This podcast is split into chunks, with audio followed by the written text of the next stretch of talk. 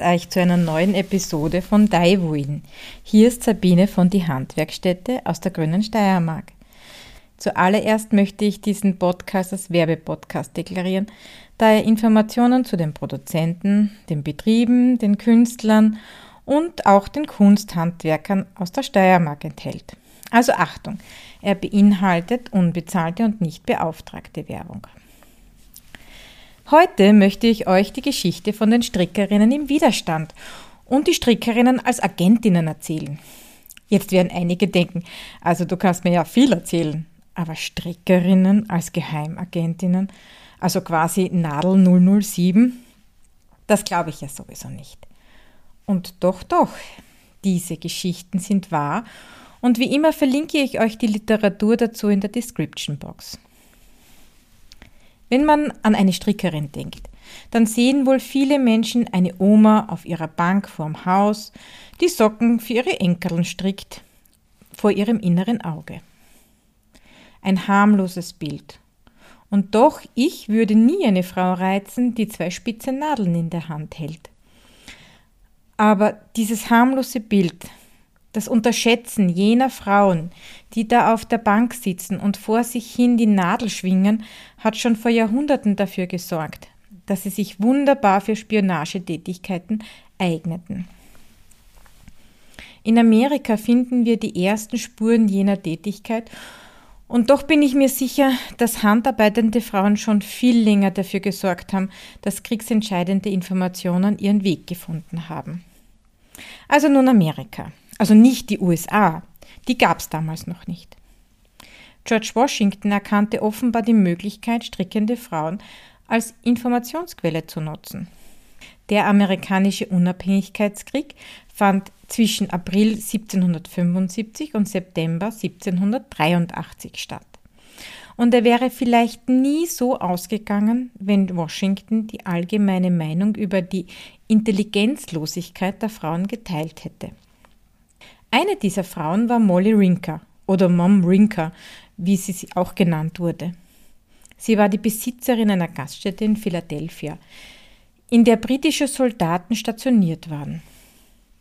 Während sie nun die Soldaten bediente, hörte sie so manche wichtige Information, die den Truppen von George Washington helfen konnte. So ging sie nun zu einem Felsen, der sich direkt über einer von George Washingtons Männern kontrollierten Straße befand, und sie strickte ihre Socken.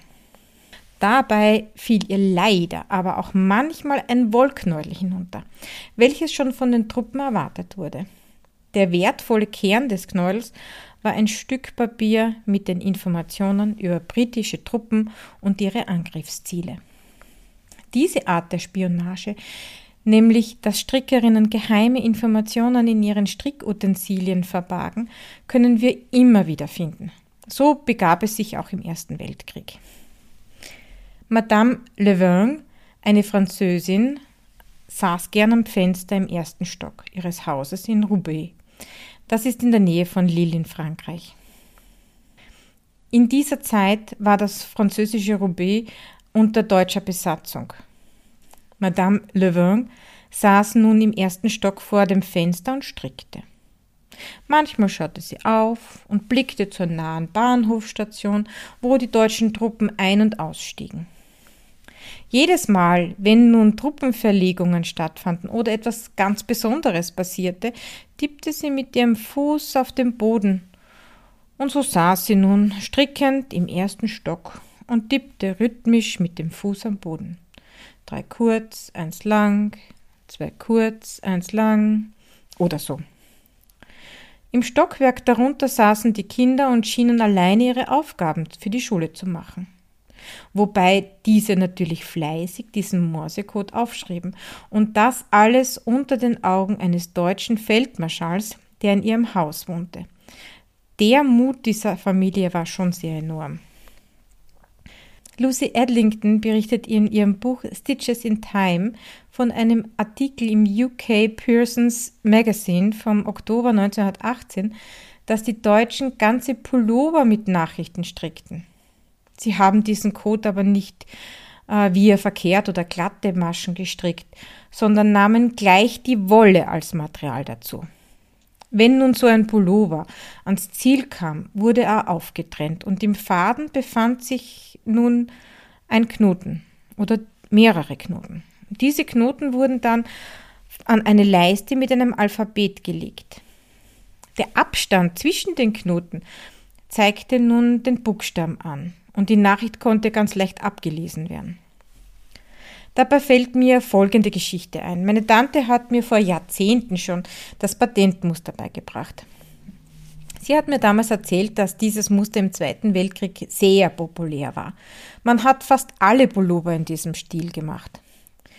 Diese Pullover hatten den Vorteil, dass sie durch das Rippmuster sehr dick und dehnbar waren.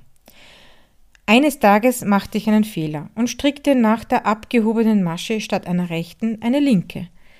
Ich bemerkte das aber erst ein paar Reihen danach und wollte schon auftrennen. Da meinte meine Tante, ach, was tust du dir die Arbeit an, das sieht eh keiner. Ich erwiderte darauf, aber auf der Rückseite sieht man das sicher. Darauf meine Tante, nein, nein, nein, das kannst du auch auf der Rückseite nicht sehen. Nur wenn's mit den Fingern darüber fährst. Leider kann ich sie nicht mehr fragen, woher sie denn das so genau weiß. So wie der Morsecode ist auch die Strickschrift binär heißt es besteht aus Nullen und Einsen, aus lang und kurz oder wie beim Stricken aus glatte und verkehrte Maschen. Dieser Umstand macht es nun sehr leicht, Morsecode in ein Strickgewebe zu übersetzen. Aber auch andere ausgedachte Codes wurden in Strickgewebe eingefügt.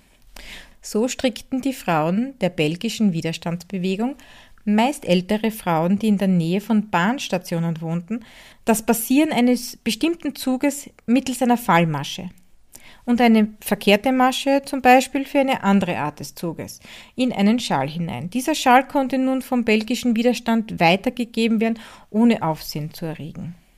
Strickende Frauen wurden auch zu Zeiten des Zweiten Weltkrieges unterschätzt.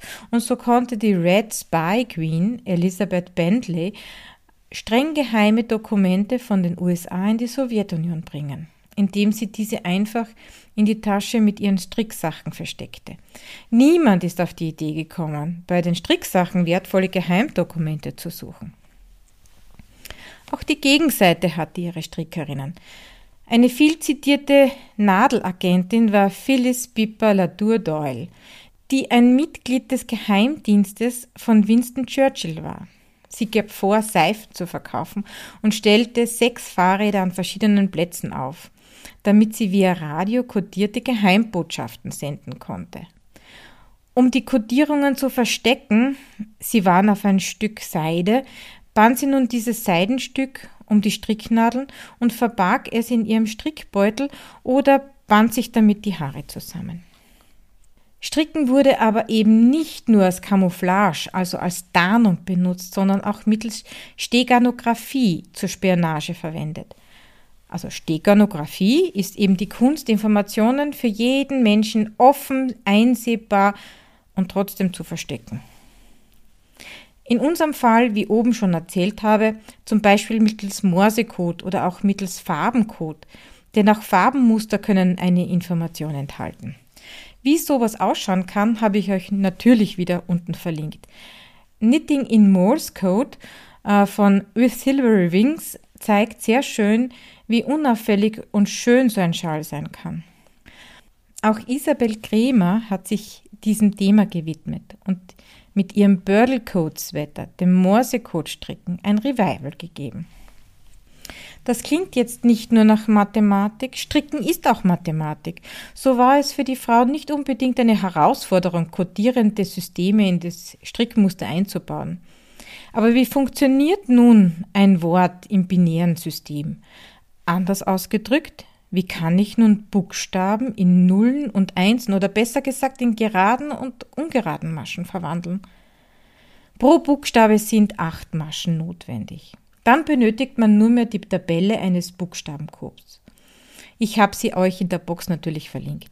Zum besseren Verständnis würde ich immer zwei Zeiten gleich machen, damit das Strickbild größer wird. Es gibt heute viele neue Methoden der Codierung eines Strickguts, zum Beispiel mittels Computeralgorithmus, der Übersetzung von Computerlochkarten oder im Braille-Alphabet. Oder noch cooler, mittels eingestrickten QR-Code. Wie immer, der Link dazu mit allen Fotos ist in der Description Box. Computerlochkarten in ein Strickstück zu übersetzen, finde ich eine geniale Idee. Schon vor Erfindung des Computers gab es Lochkarten, und zwar für den Jacquard-Webstuhl, den es schon ab ca. 1805 gab. So ein Lace-Schal ist sehr unauffällig und die Löcher sind mittels Umschlagmasche auch sehr leicht herzustellen. Ich denke, ich werde mal über ein Lochkartenprojekt nachdenken müssen. Am Ende des Zweiten Weltkrieges war das Weiterleiten von geheimen Informationen mittels Stricken und auch mittels Strickanleitungen so verbreitet, dass es schließlich zum Verbot für den Druck von Strickschriften kam. Und auch die Ausforschung von Strickwaren wurde streng kontrolliert. Es sollte aber auch erwähnt werden, dass das Stricken, vielmehr das Produzieren von Strickwaden, vor den 50er Jahren eine wirkliche Notwendigkeit war. Stricken für die Front war nicht nur ein Hobby, sondern wurde auch von den jeweiligen Regierungen eingefordert.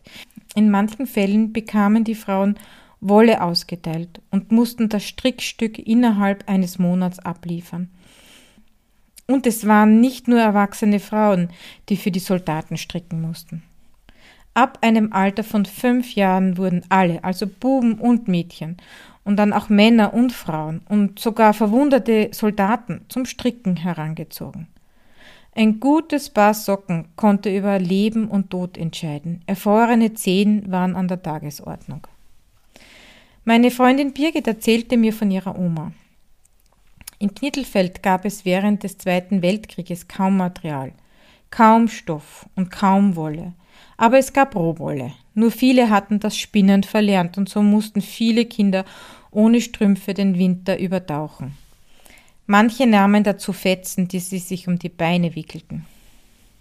Birgits Oma hatte aber noch Spinnen gelernt und es befand sich am Dachboden auch noch das alte Spinnrad. So hat sie die Wolle versponnen und hat für Birgits Mama Strumpfhosen gestrickt. Sie war aber so ziemlich die einzige, die solche Strumpfhosen tragen durfte. Und obwohl sie sehr kratzig waren und sie nach dem Krieg diese Strumpfhosen im hohen Bogen aus dem Fenster warf, war sie auch die einzige, die niemals gefroren hatte. Und hier wird mir wieder bewusst, wie wichtig unsere alten Kulturtechniken sind und wie abhängig wir von den Produktionsstätten in Asien sind. Wie leicht diese Abhängigkeiten, diese Wer produziert zum niedrigsten Preis Mentalität uns auf unserem Kopf fallen kann, haben die jüngsten Krisen gezeigt. Selbst unsere Wolle zu erzeugen, sie selbst zu verspinnen und daraus Kleidungsstücke selbst zu produzieren, wird oft belächelt und auch vielleicht nur nicht gewürdigt. Ja, unsere alpinen Schafe produzieren vielleicht nicht superfein Merino, wie das der australischen Schafe, aber es sind unsere und eignen sich auch für unser Klima. Und mehr noch, es ist ein Stück Unabhängigkeit, ein Stück Kulturgeschichte und ein Teil von uns selbst. Nächste Woche wird es wieder ein bisschen chemisch. Ich möchte euch über die Unterschiede zwischen Proteinfasern, wie eben die Schafwolle ist, zu den Zellulosefasern, wie zum Beispiel Baumwolle oder auch Brennnesselwolle, berichten und ich möchte euch auch erzählen, warum es nicht unbedingt immer so klug ist, diese beiden Faserarten in einem Faden zu vermengen. Wie immer, dieser Podcast dient eurer Unterhaltung, stellt keinen Anspruch auf Vollständigkeit und Richtigkeit. Die angegebenen Fakten werden aber von mir zum Selbststudium und zur Überprüfung mittels Link in der Description Box hinterlegt. So wünsche ich euch noch einen schönen, wolligen Tag und auf ein Wiederhören bei der nächsten Folge von Daiwuin oder die Steiermark spinnt.